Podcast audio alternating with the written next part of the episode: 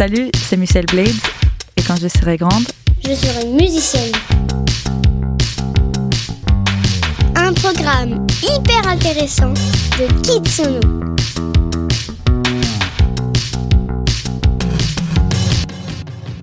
Je suis née au Panama, c'est en Amérique centrale, entre la Colombie et Costa Rica.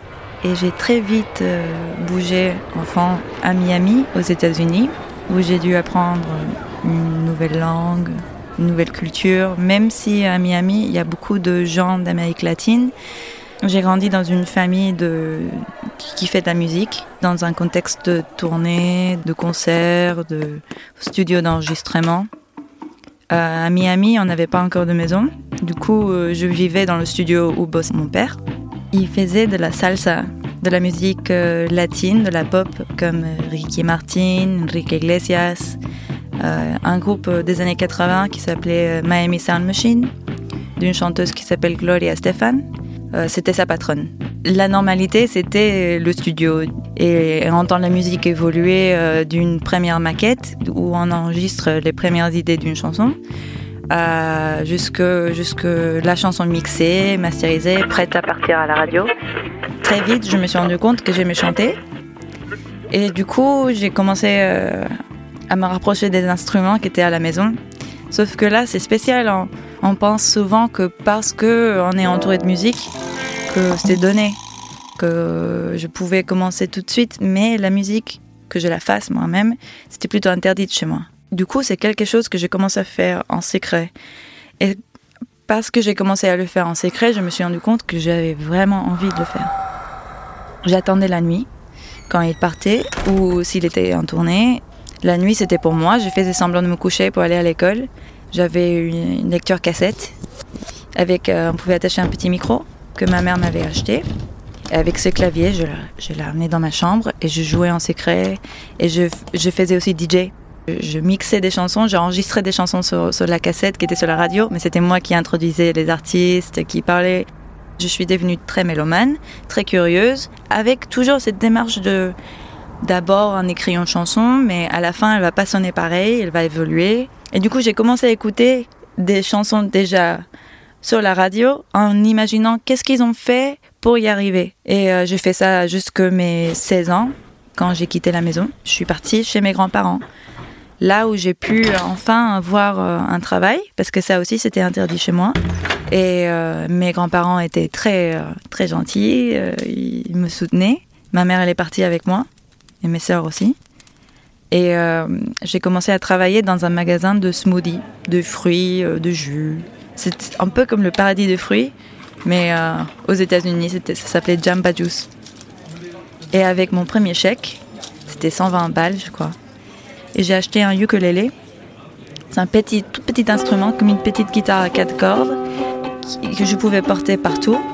Je pouvais l'amener avec moi à l'école, au lit, partout. Et c'était euh, la première fenêtre, la première ouverture que j'ai eue euh, vers euh, écrire, découvrir, être autodidacte. Et bah, les autres instruments, ils ont suivi après. La musique que j'écoutais, c'était euh, d'abord euh, ce, qui écoutait mes parents. Euh, j'écoutais The Platters parce que ma mère l'écoutait dans la voiture en allant à l'école. Queen, Nirvana, ma mère adorait, et Rage Against the Machine, des choses comme ça. Mais après, on a commencé à aller au magasin une fois par semaine de musique et acheter des, disques, des CD. Et, et, là, le premier album que j'ai acheté, The Love Below, Speaker Box de Outcast, et là, ça a commencé une, belle tradition que je faisais où je mettais euh, le disque et je m'allongeais. Je crois que j'avais 14 ans, 13 ans peut-être. Et je regardais euh, le plafond et j'écoutais les disques. J'ai découvert tellement de choses avec ce disque. J'ai découvert que tout est possible. Il n'y avait pas besoin d'un genre, d'un style, qu'une idée dans un disque, comme ce que je pensais avant, parce que la salsa, c'est assez uniforme. Elle est extrêmement expérimentale, mais j'avais pas l'oreille. Cette disque-là m'a vraiment montré que tu peux mettre 18 guitares euh, électriques en train de jouer des notes différentes et après euh, tomber sur des, cordes euh, qui font quelque chose de très élégant, qui tombent sur une voix qui perce la pièce et après l'ensemble. Ça m'a vraiment présenté que tout est possible. Il n'y a pas forcément des mauvaises idées, il y, a plutôt des mauvais arrangements. Et ce disque-là, The Love Below, d'Outcast, m'a éduqué et continue à m'éduquer parce que je l'écoute euh, toujours pour me, me réinspirer. Euh.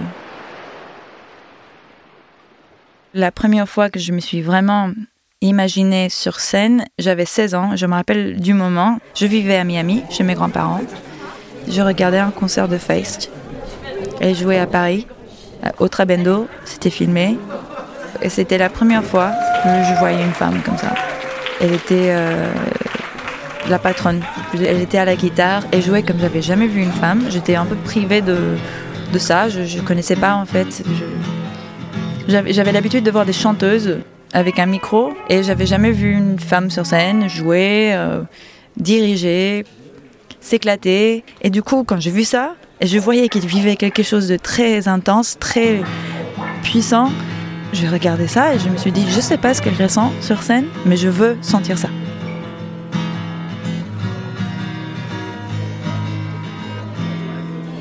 Aux États-Unis, pour entrer dans des bars, il faut avoir 21 ans. J'avais 16 ans, 17 ans. Et j'ai commencé à parler euh, aux vigiles à la porte des scènes ouvertes. Ça ça m'intéresse pas de boire de l'alcool. Ce que je veux, c'est chanter sur scène avec mon ukulélé. Ils mettaient des X sur mes deux mains. Comme ça, je pouvais pas commander quoi que ce soit. Et du coup, euh, mes premières prestations sur scène, c'était ces scènes ouvertes à Churchill's, à Miami, euh, jusqu'à mes 18 ans. Je crois que comme j'ai commencé un peu tard par rapport euh, aux jeunes qui commencent la musique, souvent ils peuvent commencer bah, à 4 ans, 5 ans. Euh, j'avais euh, d'autres amis. En fait, je faisais des vidéos de skateboarding. C'est drôle parce que tous ces amis-là sont devenus des artistes. Vraiment tous. Tout le monde a un peu développé quelque chose d'artistique, mais le skate, c'était c'était mon tremplin créatif. J'avais accès à GarageBand. Euh, c'est un logiciel qui, qui euh, vient normalement avec les Mac euh, ou en gratuit qui, qui m'a vachement appris. J'ai appris avec comment enregistrer. Du coup, dès mes 16 ans, dès que j'avais l'indépendance, j'ai commencé à écrire des chansons, à enregistrer. Et, et, je comprenais tout de suite que je voulais les, les, les regrouper en, albums. Et du coup, je faisais des albums où j'étais entre guillemets, euh, où je groupais mes chansons, je montrais à mes amis. Et après, quand j'ai eu mes 18 ans, j'ai terminé le lycée et j'ai euh, déménagé en Arizona et je connaissais personne. Du coup, encore une fois, la musique m'a fourni une famille à l'extérieur de ma famille où euh, j'ai rencontré des gens qui faisaient de la musique, qui, qui faisaient des scènes ouvertes, qui bouquaient des concerts, très indépendantes, très, comment dire en anglais, do it yourself, qui veut dire fais-le toi-même à partir de ça, je savais que ça y est, je suis dedans. J'ai sorti des albums, j'ai sorti des EP qui sont des mini-albums, comme des exercices de style où tu es un peu plus libre. T'as pas besoin de te prendre la tête. Et, euh, c'était parti. J'ai écrit une chanson qui s'appelle Acid on the Hillside. Je faisais des rêves, euh, des cauchemars plutôt récurrents pendant quatre mois. C'était un, cauchemar de, la fin du monde. J'entendais la voix de ma mère. Il y, avait une explosion d'une bombe. Et, euh, après, j'étais dans l'espace. Euh, et je flottais dans l'espace et je voyais les traits de l'espace. Et je me sentais vraiment toute seule au monde, mais sans, sans ma mère, sans ma source, ma mère.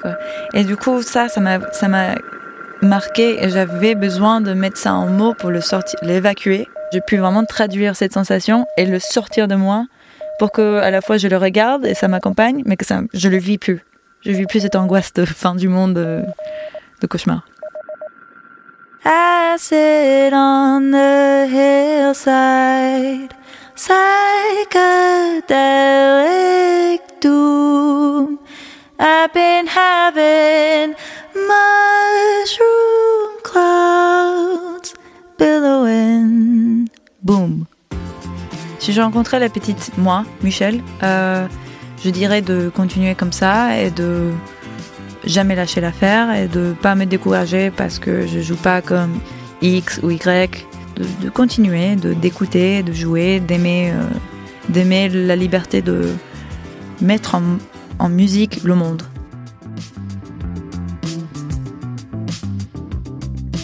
Kitsono Du bon son pour bien grandir.